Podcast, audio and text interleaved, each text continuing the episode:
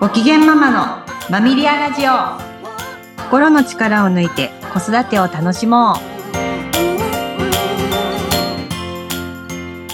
皆さんこんにちは。マミリアの鎌田玲奈です。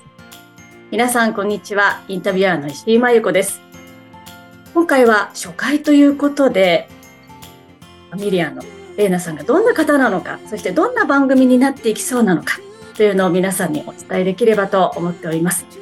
今、ご挨拶の中で、ファミリアの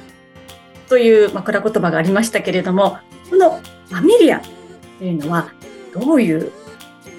お名前なんでしょうか？はい。えー、実はマミリアっていうのは、あの、私の息子が、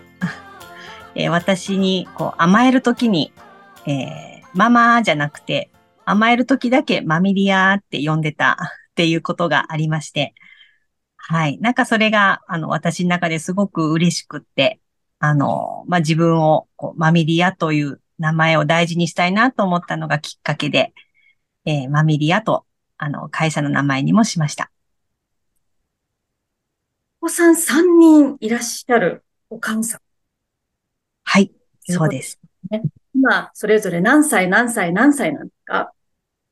はい。まあ、マミリアを命名してくれたのは長男なんですけれども、今、中学2年生の男の子です。で2番目が小学5年生の女の子。そして3番目が小学2年生の男の子の3人です。そうですか、すごく賑やかで。はい。が、もう大変ですよね、でもね。そうですね、てんやわんやですね。でしょうね。はい。で、レーナさんのお仕事が臨床心理士ということなんですけれども、このね、お仕事、どういうことをするものなのか、ね、わからないという方もいらっしゃると思うので、改めてお願いいたします。はい。まあ、臨床心理士に会おうと思ったらですね、病院であったり、クリニックというところに行かないとなかなか会えない職種の、えー、職種ではあります。で、えー、大体臨床心理士が、あの、皆さんにお会いするときっていうのは、心が元気なくなったときとか、ちょっと悩みを抱えてどうにかしたいというときに、えー、やっぱりお会いする職種かなと思います。で、そういう中で、あの、悩みを聞いて一緒に答えを探すという、えー、やりとりをさせていただいたり、えー、今、心がどういう状態なのかというのを、まあ、客観的に、えー、まあ、確認するというところで心理テストなどをさせていただくという立場にあります。もう始められて何年ぐらいになるんですか？え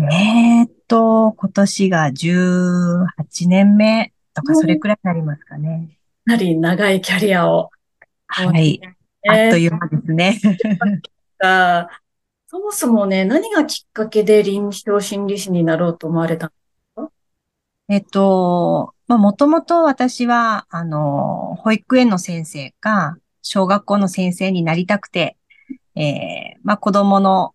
えー、教育を勉強するという学生時代を過ごしていたんですけれども、あの、教育実習で、あの、いろんな子供たちと出会う中で、ね、あの、なかなか集団に馴染めないお子さんとか、えー、なかなかコミュニケーションが難しいお子さんと直接関わる機会をいただいてですね。で、その子たちとの関わりが私にとってはすごく、あの、心地よかったという経験がありまして、えー、まあ、集団を相手に、まあ、先生という職種にも憧れがありましたので まあ、先生の魅力もありますけど、その一人一人にじっくり関わる仕事って何だろうと思って、えー、見つけたのが臨床心理という道だったんです。なので、まあ最初は教育者を目指してたんですけれども、途中で進路変更をして、心理師になるという道を見つけたという経過があります。そうなんですか。どちらかというと、集団のお子さんを見るよりも、一人一人の寄り添いをする方が好きだ。ね。そうですね。はい。そんなに一人一人に寄り添う、レイラさんにとっては、すごく魅力的だなと思う点なんですか？えー、まあ何か、こう、集団に、こう、そうですね。えー、まあ一人一人の様子をよーく見てると、まあその子たちの世界ってとっても豊かに広がってるっていうのに気づいてですね。ただそれが、その行動としては間違ってる。ああ。でも本当は、その子の奥底には素敵な世界が広がってるっていう、その、なんていうんですかね。まあ誤解されやすい子供たちのすごく純粋な部分っていうのを、ぜひ、あの、まあ、ご、誤解を解くというか、なんかその素敵な世界をみんなに知ってほしいなというところは、あの、魅力として感じたところですね。そうなんですね。多分ね、そういうお子さんをお持ちのお母様とかお父様とか近い関係にある方々って、なんかちょっとどうも、なんでしょう、マイナスの部分ばっかり目に入ってしまって、その奥底にある豊かな世界っていうのがなかなか見えてこない方もいらっしゃるんじゃないかなと思うんですが、どうやって豊かな世界に近づくことができるんですか、はい、そうですね。あの、もう本当に、なんていうんですかね、期待しない。うん。ちょっと語弊があるかもしれないですけど、やっぱ親ってこうしてほしいとか、あの、自分では自覚していない、あの、答えっていうのがあって子供たちと関わっているかと思うんですけど、第三者として関わるとなると、そういう期待とか評価とかを、まあ、脇に置いて、その子たちの世界っていうのをただただ覗くっていうことが、あの、しやすくなるかなと思います。うん。ね、第三者だと、ね、特に利害関係があるわけではなくて、客観的っていうのはありますよね。うん、そうですね。ただね、悩んでるお父さんお母さんたちは、どうやって自分の子供と付き合っていったらいいのかなって、ちょっと疑問が出てしまったんですが、どうすればいいんでしょうかね。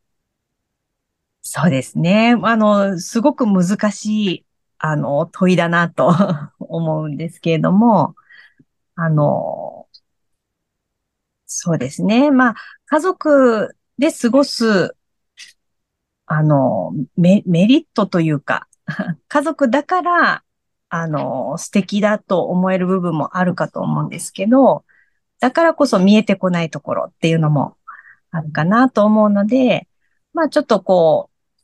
家族だけで過ごすのではなく、ちょっと外に出てみるとか、あの、いろんな人と交わる中で子供のことを客観的に聞く機会を持つとか、それこそ学校の先生とか、あの、幼稚園保育園の先生と我が子について話してみるっていうことは、一つ、あの、突破口になるかなとは思います。なるほど。こう、風通しを良くするのがいい、そうですね。うんうん、確かにね、近い関係でずっとこう、親子だけでいると空気がちょっとよどんでくるような 感じになりがちですよね。はい。第三者との関わり大事なんね。そうですね。そして、このポッドキャストでは、レイナさんからどんなお話を聞かせていただけることになるんでしょう？はい。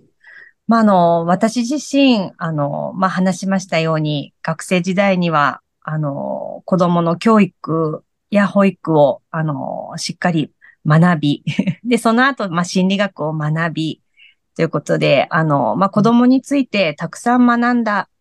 という私がですね、あの、母親になる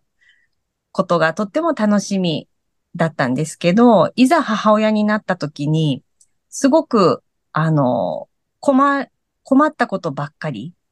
であったり、あの、子育てから逃げたくなったりっていうことを、あの、たくさん経験しました。で、でもそんな私を救ったのも、えー、まあ、教育や保育や心理の知識だったという経験が私自身にありますので、まあ、今、子育てで行き詰まっている方とか、あの、悩みを抱えている方たちにとって少し助けになるような心理学の知識を、あの、日常生活で使える形で皆さんに伝えることができたらなと思っています。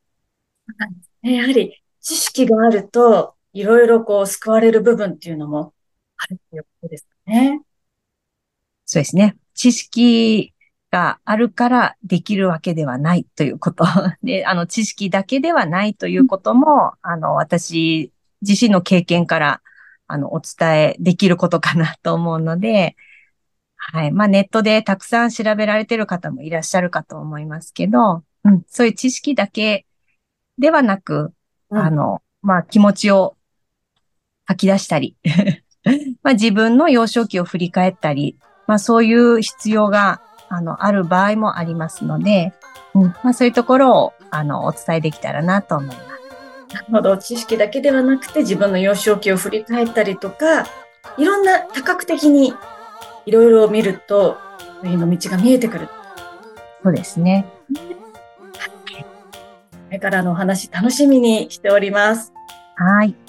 今日はありがとうございました。ありがとうございました。